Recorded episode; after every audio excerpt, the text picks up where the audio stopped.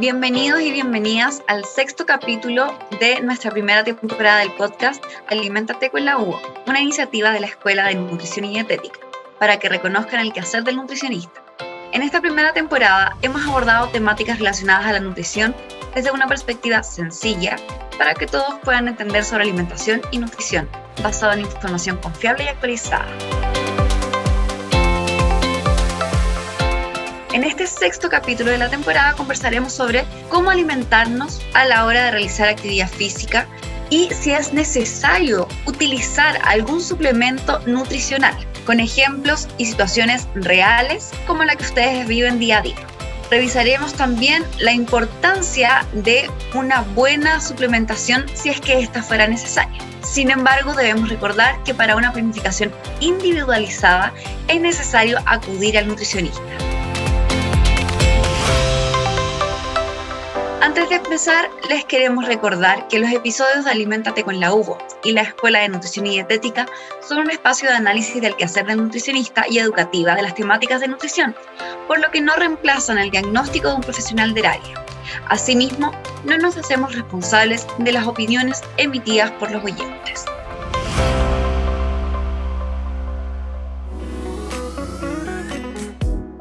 Hola a todos y todas, bienvenidos a este capítulo en donde hablaremos sobre la suplementación deportiva en personas físicamente activas y deportistas. Me presento, soy Andrea Rubio, académica de la Escuela de Nutrición y Dietética, y el día de hoy me estará acompañando la profesora especialista en el área de nutrición deportiva, la profesora Jimena Rodríguez Falleres. Bienvenida, Jime, ¿cómo estás? Hola, Andrés, ¿todo bien? Espero que también te encuentres bien agradezco la, invitación, así que vamos de lleno a lo que nos convoca en este nuevo episodio del podcast. Bueno, Jimé, partamos entonces con ¿qué es un suplemento nutricional? Bueno, aquí es súper complejo porque no existe una definición única y varios autores que están ligados al deporte tienen quizás su propia definición. Sin embargo, una del 2018 que es bastante buena y creo que eh, deja bien en claro, hace referencia que eh, un suplemento deportivo o una ayuda ergogénica o un suplemento dietético también, que quizás son los distintos nombres que se pueden encontrar, es un componente alimentario, un alimento o un nutriente o un compuesto no necesariamente alimentario que se va a consumir intencionalmente, ¿ya? Y se consume además de la alimentación que llevo con mi dieta. ¿Para qué? Para ir en busca de un objetivo, de algún beneficio para la salud y en este caso si lo vemos para el deportista, eh, para, para el rendimiento. Entonces aquí vendrían a entrar en esta categoría de suplemento nutricional todos los multivitamínicos que se recomiendan para todo el mundo, ¿cierto? Exacto. También entrarían en esa categoría los suplementos de vitaminas y minerales, como tú bien eh, lo mencionas, André. ¿Y debiésemos suplementarnos? ¿Quiénes debieran suplementarse? Aquí, em, como siempre, una buena pregunta. Yo creo que ir separando también a los públicos, a los pacientes con los que vamos a abordar. Si es ese paciente que es sedentario o ese paciente que hace actividad física, ejercicio, más que, más que nada por salud, eh, no es necesario, ¿ya? A lo menos que tenga alguna condición de alguna deficiencia de vitaminas y minerales.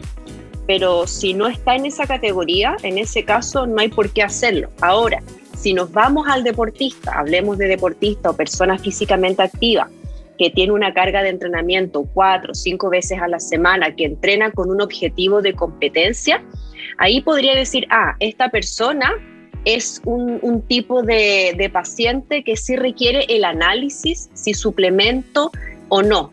Y para definir finalmente y para decidir si voy a suplementar, eh, uno como nutricionista en su rol utiliza una serie de preguntas que te van a ir guiando para tomar esta decisión.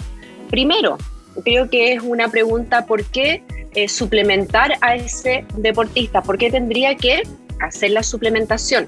Y luego, el por qué esta gran pregunta, darle un deportista o este deportista que nos visitó a la consulta, hacer esta suplementación, ya ahí vienen como subpreguntas que van saliendo. ¿Está cumpliendo esta persona con sus eh, requerimientos de calorías, de nutrientes al día? Y ahí, si es que sería positivo de que si, si los estás cumpliendo, no necesitas. Pero si es que fuera negativo que no está cumpliendo, ahí vas teniendo una razón del por qué quizás hay que suplementar. Otra cosa también importante de preguntarse, ok, este deportista termina su sesión de entrenamiento a partir de la alimentación, ¿se está recuperando adecuadamente post-entrenamiento? Y es también ahí la decisión o la situación si es sí o si es no. Eh, también importante, termina de entrenar, tiene el tiempo, tiene la disponibilidad de alimentos para consumir inmediatamente o en un rango de tiempo algún alimento. Y es ahí también la misma pregunta eh, y la misma finalmente eh, situación, si es sí o si va a ser no. También puede ocurrir que esta persona sigue un plan de alimentación, pero no encuentra mejoras en su rendimiento. Entonces, eh, esta serie de preguntas, y obviamente pueden haber más, esto es desde mi mirada como nutricionista, otros profesionales pueden utilizar otras preguntas, eh, pero creo que estas preguntas son súper importantes y te van dando lineamientos a la hora de decidir si dar o no dar ese suplemento al deportista. ¿Y qué otros puntos serían importantes considerar? Eh, ¿qué, más consideramos entonces de, suplementar a un deportista, a una persona físicamente activa?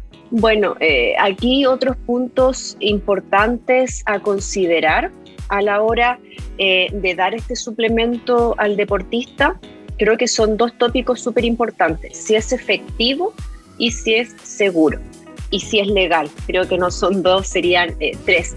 Desde el lado es efectivo. ¿Hay evidencia que avale que el suplemento A, B o Z tiene un nivel de efectividad y vamos a hablar también de los niveles, pero si tiene una, evidencia potente, por supuesto, eh, va a ser un suplemento que quizás voy a recomendar. Si es seguro, las dosis que voy a dar de este suplemento son seguras, eh, tienen efectos secundarios, los protocolos en que se usan se utilizan bajo esas dosis y eso también me va a entregar información finalmente de qué suplemento voy a aportar a ese deportista. Y el tercer punto también, no menor, es si es legal. Eh, y aquí nos fijamos en la lista del código que hay antidopaje, que es la UADA, que cada año publica, elabora estos suplementos eh, que están prohibidos. ¿Por qué? Porque eh, podrían ser o, son doping positivos. Por lo tanto, cuando tienes el suplemento que es efectivo, seguro y legal, y además vas respondiendo estas preguntas anteriores que, que nos hicimos, eh, por supuesto que el suplemento va siendo una opción para incorporar a ese deportista. Y en el caso, por ejemplo, de que hablábamos de, si es efectivo o no, de lo que dice la evidencia, eh, nos comentaste que hay distintos niveles de evidencia. Cuéntanos un poquito cuáles son estos niveles y a cuáles creemos o no. Exacto, bueno, aquí como siempre la nutrición eh, se basa en la evidencia eh, el Instituto Australiano del Deporte diseñaron cuatro niveles de evidencia que van desde la categoría A hasta la D, siendo la A que tiene una, una fuerte evidencia científica. Vale decir que está comprobado que su uso en situaciones determinadas del deporte, bajo protocolos basados en la evidencia, tiene un impacto positivo. ¿ok? Por lo tanto, ya también hay que enfocarse en aquellos suplementos que están en esa categoría, en la A. Y cuando hablamos de la B, todavía es un suplemento más emergente, el cual requiere más investigación. Eh, y ese que es categoría B, en general no es recomendado. Por lo general, los nutricionistas nos vamos siempre a la categoría A. Y el C es aquel en donde la evidencia científica no tiene un respaldo o no respalda el beneficio hacia los atletas o todavía faltan mayores investigaciones o incluso hay nulas investigaciones que puedan permitir una opinión informada respecto a ese producto. Y finalmente, el, la categoría D son aquellos suplementos que están prohibidos. ¿Por qué? Porque pueden dar positivo en una prueba de dopaje porque también esos o esas sustancias que contienen, que contienen esos suplementos en, en el nivel D, en el nivel D, en el nivel D, perdón, eh, podrían también ser riesgos de contaminación. Entonces, aquí importante de los cuatro niveles, la categoría A es la que siempre hay que hacer eh, uso a la hora si es que es la recomendación. Y de los suplementos que las personas utilizan habitualmente, ¿cuáles podemos encontrar en la categoría A para que saber cuáles son los que se debieran utilizar? Aquí eh, los más clásicos, las bebidas deportivas, estas bebidas isotónicas que, se venden en el mercado, los geles que se encuentran más en las farmacias, las barras deportivas, ya eh, los alimentos también que son enriquecidos con proteína, por ejemplo estas leches altas en proteína, a pesar de que no se venden como un suplemento, tienen categoría A porque es un alimento que en su composición esta incorporación de proteína genera un impacto súper positivo en el deportista. Y finalmente los famosos suplementos de proteína o estos batidos de proteína que yo creo que si alguien no está escuchando más de alguno lo debe haber visto en el gimnasio. Totalmente, de hecho son, de la, categoría más utilizada yo creo. Y cuéntanos, Jima, ¿por qué estos suplementos de proteínas se usan tanto? ¿Para qué se utilizan?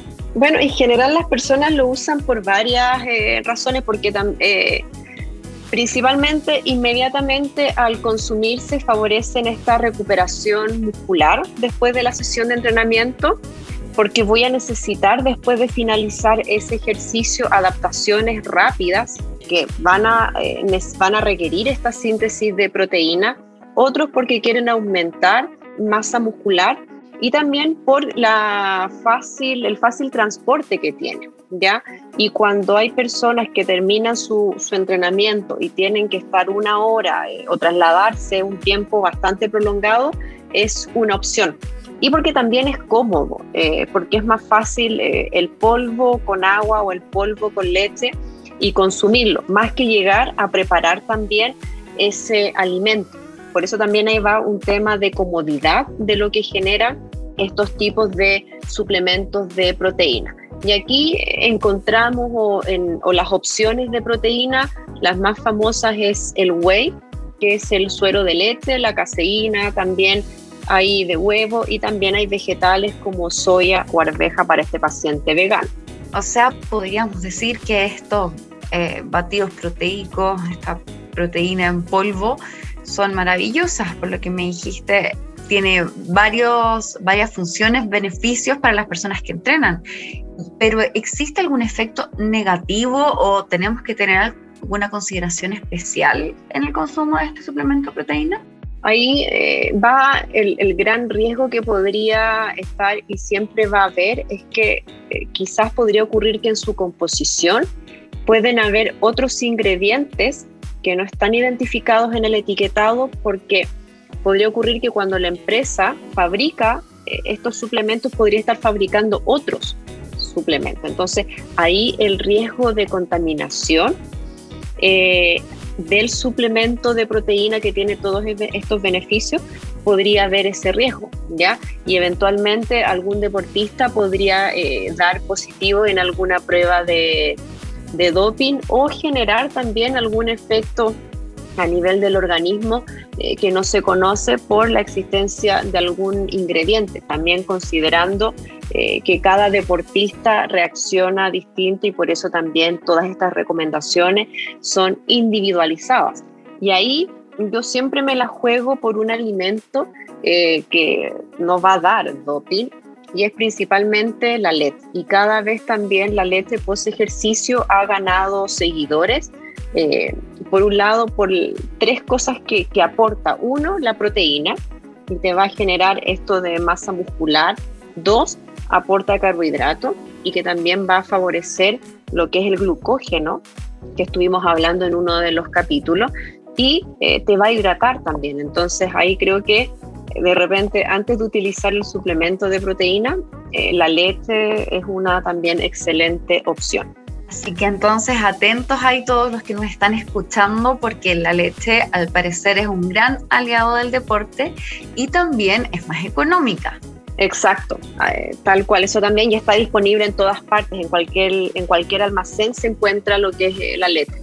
Ojo, aquí cuando André, me hiciste la pregunta de estos suplementos más de repente utilizados. Bueno, Esos son de repente los que más, más se utilizan, pero hay otros que también son categoría A, que también caen dentro de, su uso, como es la cafeína, la creatina y el, el bicarbonato de sodio. Ay, esos no, no los tengo todos identificados. Cuéntanos, Jim, entonces un poquito de, de, qué, de qué se trata, qué es lo que hacen. Bueno, eh, en el caso de la cafeína lo que hace es que estimula eh, nuestra, el, el sistema nervioso central y esto va generando que disminuya la percepción del esfuerzo. Y al disminuir esta percepción voy a poder eh, retrasar la fatiga eh, durante ejercicios que son intensos y además son prolongados. Y es aquí que sus buenos resultados se han dado en deportes aeróbicos como bicicleta, como eh, trotes, maratón y también en deportes intermitentes como fútbol, voleibol, básquetbol, tenis, por ejemplo. ¿Ya? Eso es uno, la cafeína.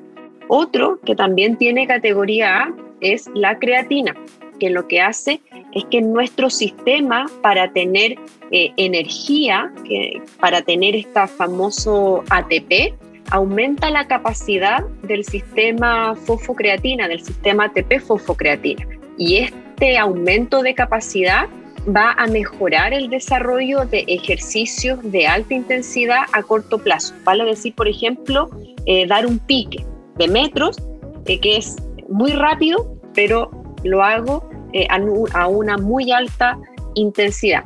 Y también me va a permitir este suplemento que es la creatina, poder realizar episodios de ejercicio de manera reiterativa cuando el esfuerzo es de alta intensidad. Y finalmente, el bicarbonato, que es este tercer suplemento de categoría A, funciona eh, como un tampón. Es principalmente su trabajo.